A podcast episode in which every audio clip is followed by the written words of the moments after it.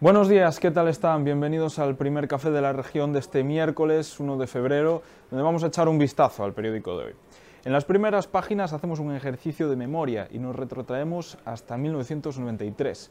Fue el año en el que se inauguró el último tramo de la carretera Nacional 120 a Valdeorras, un vial que desde entonces ha sido un constante quebradero de cabeza y que llegó a ser considerada como una de las peores carreteras nacionales. La alternativa teórica sería la autovía 76 entre Ourense y Ponferrada, una autovía que aún no ha salido de los despachos a pesar de que fue planificada en 2005. Recopilamos las promesas incumplidas a lo largo de décadas sobre estas dos infraestructuras, que deberían conectar Ourense, Monforte y Valdeorras con el Bierzo, León y la zona norte de la meseta. En sucesos recogemos la tensión vivida ayer a primera hora de la tarde en la céntrica avenida de La Habana. Dos instaladores de calefacción rescataron a una señora de 97 años que se había quedado atrapada en una vivienda en llamas. Nos lo relata Patricia Casteleiro. Oliveira y Sindo estaban instalando una calefacción en el sexto piso del número 20 de la Avenida de La Habana cuando escucharon un pitido.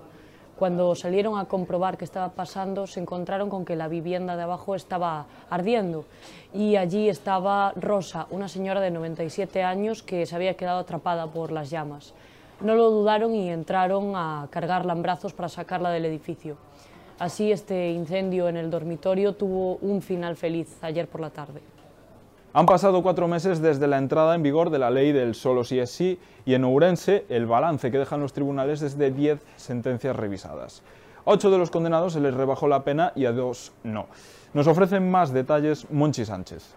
A los cuatro meses de la entrada en vigor de la ley del solo sí es sí, en el gobierno de coalición hay voces que quieren cambios en la norma para minorar el escándalo que ha supuesto la bajada de penas agresores sexuales ya condenados e incluso la escarcelación.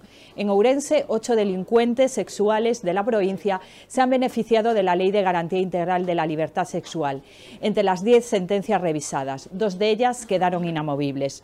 Dos de, de estos delincuentes, tras la revisión, fueron escarcelados de los algo más de 20 en toda España.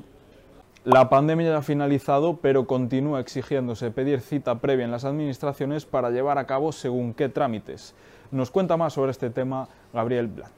La pandemia acaba, pero la cita previa continúa. Son diversas las administraciones públicas que prosiguen en la obligatoriedad de su cita previa para poder ejercer cualquier clase de trámite. Por el contrario, tenemos el Concello de Ourense que un año más incumple su promesa de un sistema de cita previa innovador para todos los ciudadanos. El periódico trata más asuntos en el día de hoy, por ejemplo, la variante del tren de alta velocidad a Vigo por Cerdedo tendrá que obtener el visto bueno de la Confederación Hidrográfica. Mientras tanto, en el barrio de Peliquín, en la ciudad, los vecinos están en pie de guerra cortaron el tráfico en un paso a nivel para protestar por las obras de la variante exterior, que los dejará aislados. Y volviendo a tribunales, la jueza de violencia de género requiere refuerzos a la Junta ya que se han superado por primera vez 2.000 casos en su juzgado. En provincia, las empresas pizarreras de Valdeorras garantizan la continuidad de 300 empleos que se veían amenazados por el desahucio que quería ejecutar una Junta de Montes.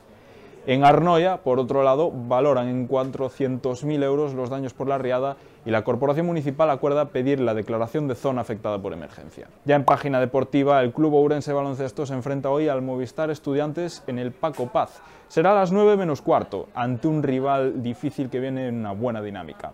El COB intentará conseguir la segunda victoria consecutiva.